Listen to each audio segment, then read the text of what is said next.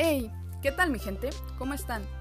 Buenos días, buenas tardes o buenas noches, dependiendo de la hora en que nos escuchen. Me presento, mi nombre es Aixa Yeshua Flores López. Soy estudiante del Centro Regional de Educación Normal de Oaxaca, mejor conocido como CREN, del grupo 202 en la licenciatura de Educación Física.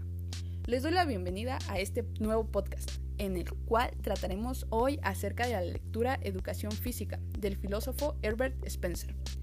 Antes de empezar, hay que dejar en claro que fue alrededor de 1889 cuando esta lectura se publicó. Lo aclaro para no generar algún tipo de confusión.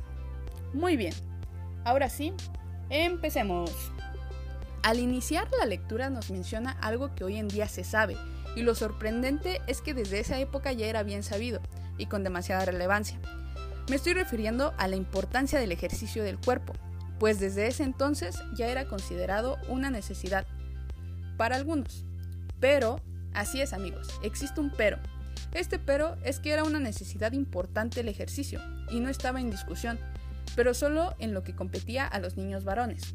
Y el autor Spencer se expresa de esto diciendo que desgraciadamente el hecho es muy distinto con respecto a las niñas. Hace comparaciones como por ejemplo, nos dice que en las escuelas de varones, a la hora del receso, siempre se escuchaban risas y gritos, manifestando que disfrutaban esa actividad saludable en todo su organismo.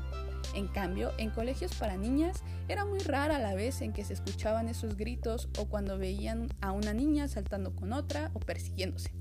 Pero de ahí en fuera no se notaba alguna prueba de un ejercicio físico fuerte. Entonces, eh, se preguntaba el porqué de aquellas diferencias tan notables entre niños y niñas. ¿Era acaso porque las niñas eh, no, no tenían esa misma inclinación hacia los juegos como los niños? Según él, probablemente se debía a la idea equivocada que tenían quienes se encargaban de la educación de las señoritas, pues se pensaba que no era propio de ellas ese tipo de actitudes, así que para las niñas recurrían a una alternativa, la gimnasia.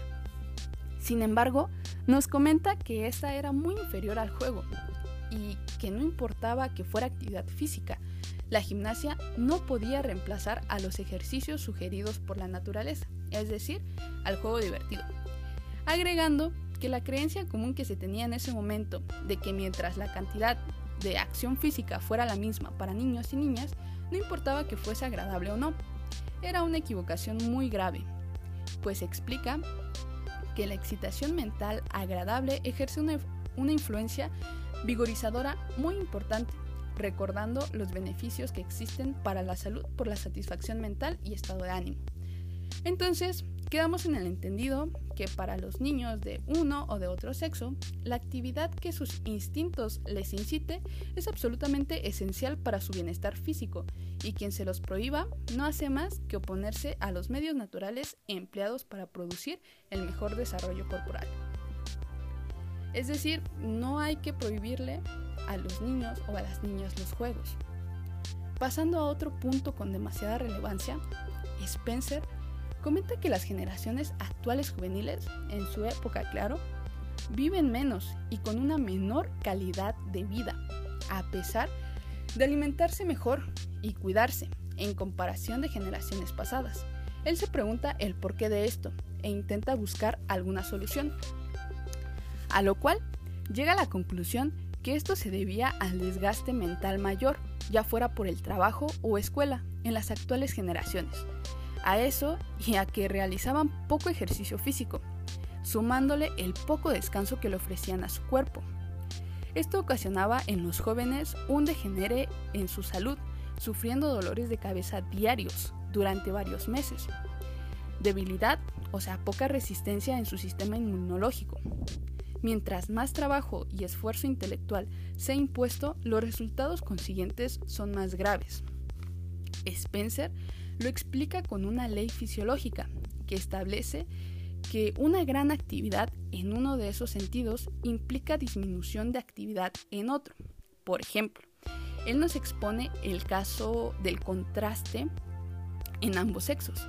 Las niñas se desarrollan física y moralmente con rapidez, pero su crecimiento cesa temprano. En cambio, en los niños tarda más su desarrollo, pero cesa después. La fisiología también demuestra lo grande que es la influencia cerebral en las funciones del cuerpo, por lo que la educación física de aquella época para el autor resultaba sumamente perjudicial debido a la insuficiente alimentación, insuficiente abrigo y su insuficiencia del ejercicio corporal en caso de las niñas y para ambos sexos, o sea, niños y niñas. Exceso de aplicación intelectual, es decir, al, bastante esfuerzo que les exigían a, a los niños y a las niñas en sus colegios. Aquel sistema de educación era resultado de la fase de civilización por la cual estaban pasando, porque antes de esa época la educación era de respetar más al cuerpo y despreciar la inteligencia, cosa que se estaba viviendo en aquel entonces, pero con la diferencia de respetar más a la inteligencia y despreciar el cuerpo. Ambos extremos están mal, pues, se debe, pues debe haber un balance entre ambos.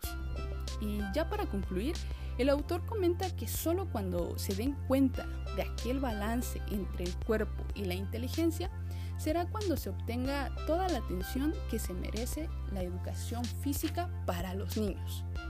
¿Qué opinan amigos?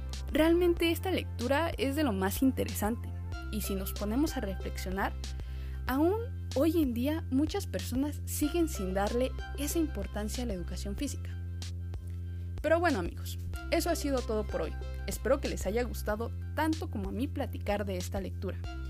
Cuídense, usen cubrebocas y no bajemos la guardia ante la actual pandemia. Me despido de ustedes. Hasta la próxima. Chau, chau.